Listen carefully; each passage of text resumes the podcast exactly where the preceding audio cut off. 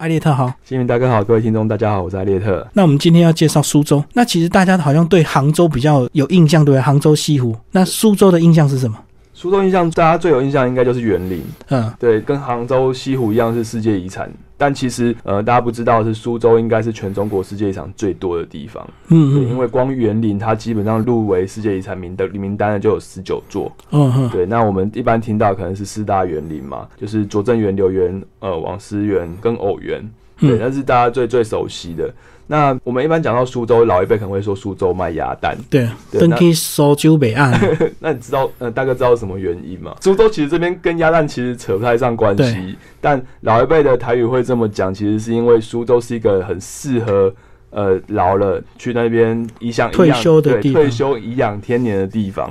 嗯对，所以他会说哦啊，博代吉啊，就去苏州北阿能啊。就退休了。对，那他所以在这边，你呃，因为是东方雪水城嘛，他这边的生活的气氛，还有就是很多的有钱人会返乡来这边盖园林，嗯对，所以你在这边其实就可以感受到那样的感觉。那我们今天的话，除了跟大家说到园林之外，我还会讲一些像是比较让历史故事大家不知道的点，我会让在这边在节目里面为大家揭露。那其实讲到株洲，我们就要讲到我们以前这个常常背到的一些名言，叫“上有天堂，下有苏杭”，对不对？所以苏州跟杭州好像常常被比较在一起哦。对，因为苏州其实它有点有点冤枉，因为杭州过去是宋朝的都城，嗯，对，但苏州的话，到了近代啊，它却变成了上海旁边的一个比较周边的一个城市，卫星城市。对卫星城市。嗯但它其实它最值得一说的，其实是它在吴国的时候，它就是一个最早江南最早发展的一个都城哦。嗯那它也是世界上的呃一些历城历史名城里面，像是罗马或者其他地方，它是从来没有呃迁都过。一直都在这边的一个一个城市，它的老城区一直都在那边，都没有改变过，所以保留了很多的水道，你就会在那边看到很多的园林跟很多的水镇。对我们最有印象的中国最有中国印象的水镇文化，其实就是从这边开始。所以讲到苏州的老城镇，就有个苏州城，对不对？所以那个城墙是一直到从以前的建筑一直维持到现在这样。对，它几乎是没有改变的啦。嗯对，那它的长度也都是一直维持在这么的完整，当然还是有呃推比的部分。对，当然在讲到最经典的就是说，呃，如果要讲到吴国的那古城区，一定要去的就是虎丘。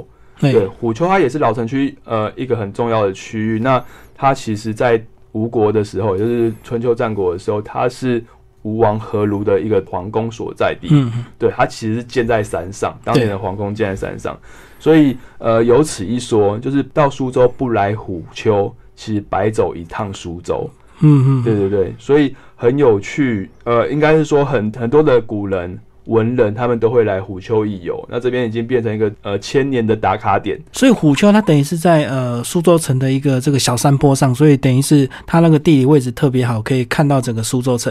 那其实虎丘最有名的那个建筑，其实它也是很特别，对不对？它也是媲美我们这个意大利的这个呃比萨斜塔这样子，对，它就是其实呃在老城区的话，其实都可以看到一座一座高塔，虎丘上的一个塔。虎丘上的一个塔。那它的塔其实就是建在刚才讲到的一个武王阖庐的一个寝宫旁边。大家比较熟悉的是武王夫差，嗯阖庐就是他爸爸。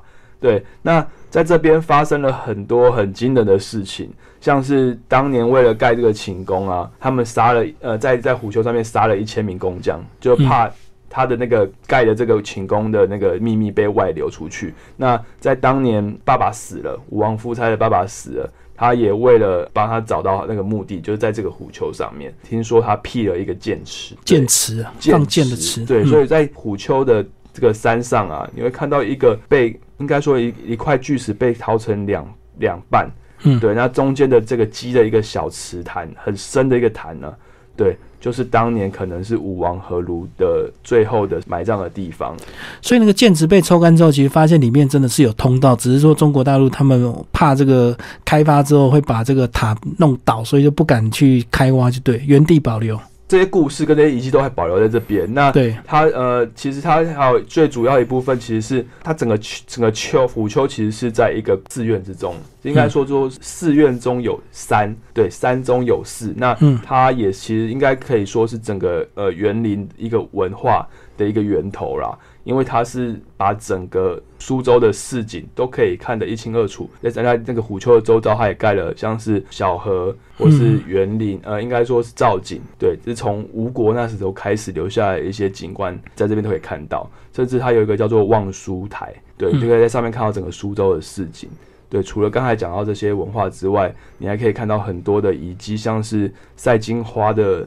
山庄其实在这里面也占了一个很大的区域。那沿途你走到虎丘塔的时候，可以看到很多的故事，像是当年干将莫邪在那边留下的遗迹。对，就是吴王为了试他的剑，在那边有一个劈剑石，对，这边都可以看到。蛮有趣的。那我们刚刚介绍完虎丘，其实这个苏州老城镇的也是值得一看的，包括这个七里三塘街，其实也是很有名的这个呃过去明清的一个古街，对不对？七里三塘街它其实应该说是所谓东方威尼斯的一个代表。嗯，对。那东方威尼斯并不是我在这边讲，其实是马可波罗当年来到苏州的时候，他亲眼看到跟自己家乡一样的情景。你会相信？很难得的一件的一个九千公里之外的威尼斯，跟这边有一个很不谋而合的，就有很多水道纵横，就对水道纵横。那这边的船都是摇橹船，所以你如果从三塘街你搭船的话，大概开十五分钟的时间，你可以体验到整个呃老街水街上面两岸的呃一些原始的民居建筑都还完整的保留着。那七里三塘也是体验。所谓呃苏州水街最好的一个地方，所以到七里三塘街，除了你可以用走的之外，也可以坐船，坐摇橹船这样子。那坐船有时候他们卖票就会搭配旁边让你去看这个平潭，对不对？对，去看平潭。对，平潭应该说是平潭跟昆曲啊。嗯，昆曲它应该说是京剧的一个源头。对，京剧可能是皇家在看的大剧，但是昆曲应该有点像是古时候他们大家在喜欢唱的像卡拉 OK。嗯嗯，对，它会有一个段子。那最知名就是《游园惊梦》。对，对，后来白先勇先生他也写了《游园惊梦》的故事嘛。对，那在这边你可以到呃伏羲会馆听呃现代所谓昆曲的一个大腕，叫做吕成芳老师，你可以到这边听他呃讲所谓一个演绎一个昆曲。一个新的一些故事，跟他个人的对于社会的一些想法，嗯，对，其实有点像是昆曲版的脱口秀，嗯，我觉得很特别。对他自称自己是昆曲的奥特曼，奥特曼就是咸蛋超人，他是说他的大腕，他对于一个昆曲的一个开创。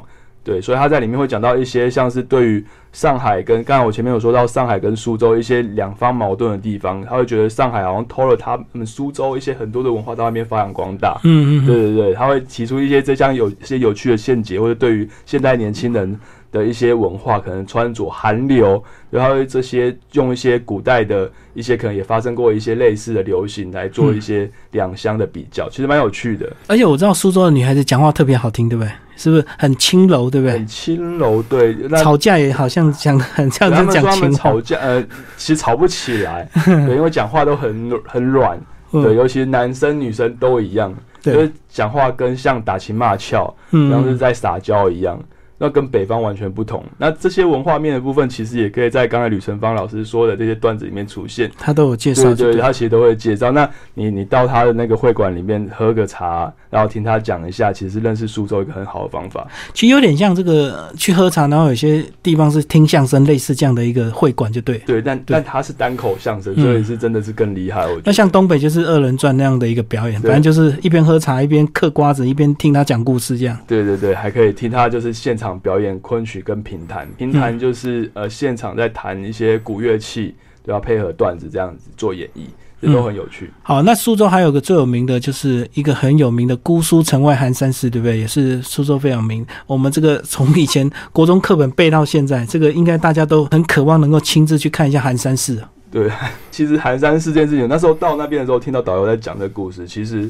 应该说，写这首诗的张继当年其实是不得志，嗯，郁郁寡欢的。但他真的没有进到苏州城来，对他其实只能靠想象，因为他住不起客栈，所以他就睡在船上面。对，然后他应该说是当代那那时候他其实是个鲁蛇，后来他当然当了进士，那就是后来的故事。可是他在他最不得志的留下了苏州让人印象深刻的这一段。那其实到了呃苏州，大家去看寒山寺，寒山寺最让人感到特别的地方是它黄色的一个寺院。的一个佛寺，那它是唐代留下的一个很古老的一个一个千年佛寺，你可以在里面感受到就是他们的那个钟声，对，就是遥想一下当年张继听到的那个钟，对，你可以进去敲一下，对，敲一下好像五块钱，对，敲 敲一下他会收钱，那对，基本上就是敲三下，然后保你保你的一年一生平安这样子，嗯，对，所以几乎就是很多很多游客到那边一定会去敲，对，那敲个平安钟，然后甚至你在那边可以看到佛寺跟其他的一般的像是庙。跟一般的那一般道教庙其实不不太一样哦，你会看到他们刻的一些像是猪八戒、唐三藏的一些一些雕刻，或者是写的大大的那个佛的那个佛印，其实在这边都会有。那我最近去的时候发现是比较不一样的地方是，你在网络上面看到照片，他们的那个塔就是寒山寺的塔其实是黄色的，嗯，但它最近好像我记得应该是今年年初的时候。被漆成粉红色，重修了。对，重修这有点可惜，但它有另外一种美感，我觉得大家可以去看看。对，那去体验一下所谓真正的那个古时候诗词诗词里面的寒山寺。好，那其实，在一开始我们就有讲到苏州园林非常有名哦，这个大大小小园林非常的多。现在大家比较常常听到就是四大名园哦。那这四大名园是不是一般我们呃像你们在开发的话，怎么样来考量说这一团到底要去哪逛哪一个园林？因为其实我们不懂的人看起来好像都一样，都很漂亮啊。对我，呃，园林的话有两，我觉得，我觉得可以看两两个面向，一个是最大、最广的，就是拙政园。那这个也是就在苏州博物馆旁边，对，他们其实是整个园区是连在一起的。那苏州博物馆它除了展出当年苏州的一些文化文艺的部分，就是很多龙袍其实都在苏州这边出产，因为苏苏州产丝又会有苏绣绣。就是呃缝衣服的那个秀，对，在这边出了龙袍，在这边看到展出，然后甚至看到文化面的部分，像园林的话，其实就在旁边。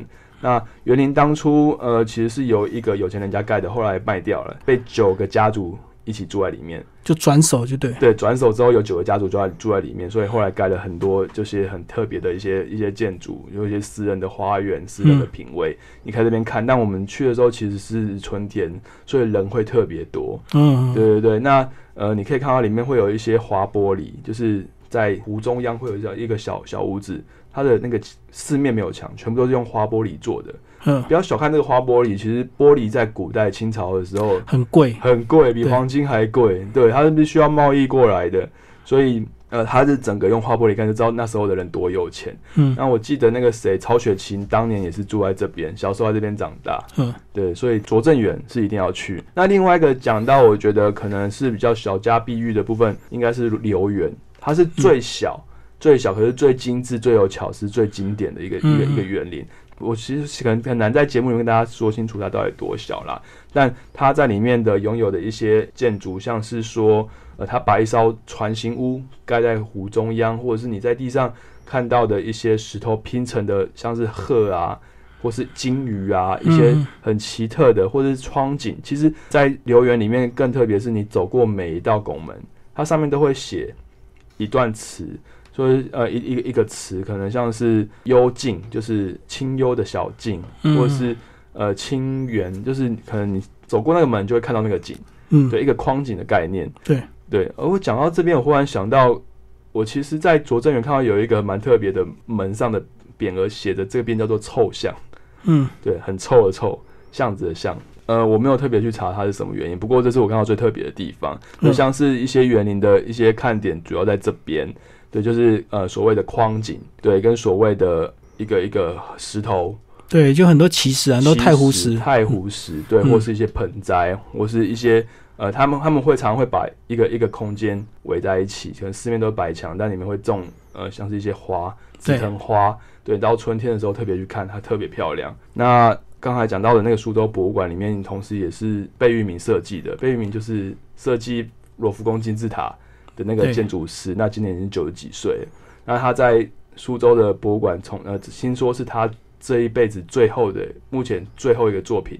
就是在这边，而且苏州博物馆它号称全馆没有空调。那如果你进去的话，你可以感受到它那个呃，居然有类似像冷气那种风从地面这样灌上来，真的很特别，真的很特别。你呃，而且它是像是湖光水色，整个浓缩在这个博物馆里面。对，但从博物馆一路就是看完了苏州的文化跟历史，呃，园林的一些简介，园林的构造，你再走到拙政园里面去看，你会有一个恍然大悟的感觉。很特别。接下来我们来讲一些苏州的美食，好不好？既然这个苏州的风景都这么漂亮，那是不是美食是不是也一定很棒？苏州美食的话，我印象最深的是苏州的面。嗯我觉得，呃，这边叫做浇头面。对，浇头面所谓的浇头就是三点水那个浇花的浇。嗯，浇头其实有点像是呃拉面上面日本拉面上面的配料叉烧，对他们这边叫做浇头，应该是说整个整碗面的主角，整碗面的精华应该是它的汤头。苏州的面之所以让我呃感觉印象深刻跟特别，代表是因为它既平凡却吃起来却有一种华丽的层次感。对它，它有有一点像我在日本吃到的拉面，就很精致的工艺，对，对他们，对它，你可以感受到他们的，因为它那个面哦，其实是这样子，它面是龙须面，你可以看到它，当你把它拉起来，都会发现它其实一层一层摆放叠嗯。叠放在上面的，就像是盖被子一样。嗯，对，然后当那个它那个汤的上面，其实会浮出就是呃淡淡的油脂，就是会闪着光的油脂，就很像是拉面的猪背油一样。嗯。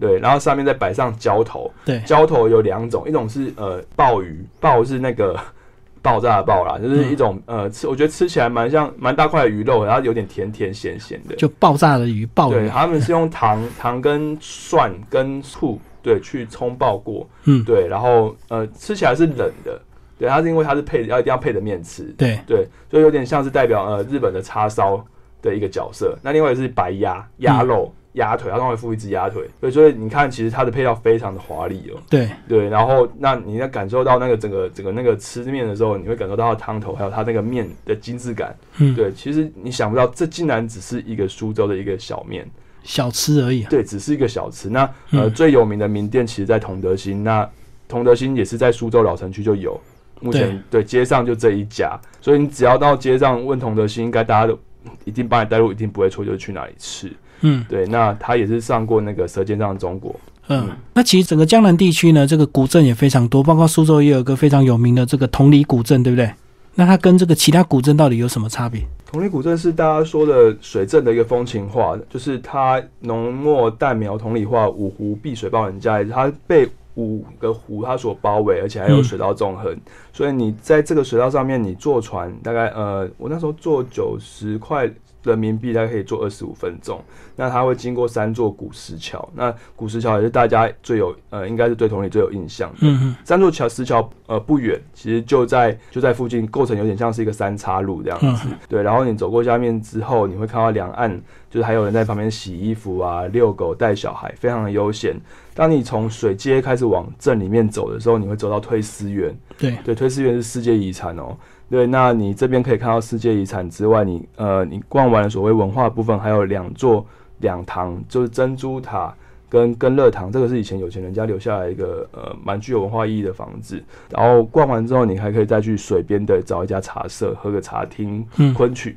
对，那体验苏州生活，我觉得到同里是一个最好的方式之一。嗯，嗯，好，那接下来这个马上就过这个呃端午节。那其实，在苏州端午节，原来它纪念的跟我们这个传统端午节的印象不太一样。它丢粽子居然不是为了屈原，帮我们介绍这个苏州端午的一些典故。苏州的端午节其实跟一般我们认知的端午节的那个楚国屈原所在的楚国是有是敌对的关系。所以他们这边流传的故事是另外一个版本。呃，在楚国那边是会纪念屈原，对，对，但在这边他纪念的是一个呃吴国的名将叫做伍子胥。嗯，伍子胥应该说是楚国的叛将，是被楚国从楚国逃出来之后，然后帮助吴国把呃帮助吴国跟楚国把楚王杀掉。嗯，对，把当时的楚王杀掉一个名将。那他后来其实被吴王杀了。他从楚国逃出来，这个逃到吴国，然后帮助吴国去消灭了这个楚国对。那他已经算是呃这个吴国的功臣，结果最后他还是被吴王杀掉。对他还是被吴王杀掉。嗯，对，因为他去谏言，后来还是被杀了。对，那他的那个尸体后来就被丢在河里面。呃但是他因为在建设当时的吴吴国城啊，整个整个吴国的城池，它其实呃，应该说那时候的吴国留下的遗迹，大部分可能跟伍子都是伍子胥所嗯去建造的、那时候规划的。对规划的。那其实他对于这个城市非常有贡献，嗯所以苏州的人为了纪念他，会缅怀他，就会跟屈原一样，他们也是丢粽子去喂鱼，让鱼不要去吃他的尸体，这样。嗯所以这是在苏州流传另外一个版本的端午节故事。我觉得可能也是一般人听不太到。那呃，一般人会想到伍子胥的话，可能都会去盘门景区，就是以前吴国的古城墙。嗯对，那可以到这边看一下。那里面有一个叫做五相庙，就是在呃就是专门拜伍子胥的地方。那你可以去那边听一段呃关于伍子胥跟以前的历史故事，就感受一下不同的苏州的历史。那最后艾利特来帮我们介绍一下，如果到苏州，不管是跟团或自助，有呃有什么要特别注意的？现在到苏州的最热门的方式应该还是自助啦，因为它其实真的很方便，有所谓的苏州好行。嗯，对，它其实可以呃在市区的话，在老城区其实很方便，你只要坐。地铁也是基本上坐地铁哦，其实地铁大部分的景点都可以到。对，那如果你再搭配那个好行巴士的话，就是这是他们苏州的好行巴士，其实可以到各个古镇里面都可以走一遭。那尤其说呃，未来我记得好像在我不确定是不是这两年内，好像是记得上海到苏州的那个地铁好像要开通了。嗯嗯，对，未来会更便利，因为现在上海机场到。苏州大概也只呃大概两个小时，对，其实现在就很方便了。那如果是自助的话也行，那如果跟团的话，也可以把你的行程排得更紧凑。对，我觉得跟团也是个很很好的方式，而且在苏州的历史这么的丰富，导游会说很多关于呃吴国的历史，或是历代的文人留下来遗迹的故事，或者是很多很多你不知道地方苏州地方的一些文化。对，那像是呃前面讲到吕成芳老师的一些像是评弹，或是上海一些文化差异部分，你可以感受到这个面向。我觉得跟团也是一个很好的方式。好，今天非常谢谢艾丽特为大家介绍这个体验东方水城的舒适生活，介绍苏州。好，谢谢，谢谢。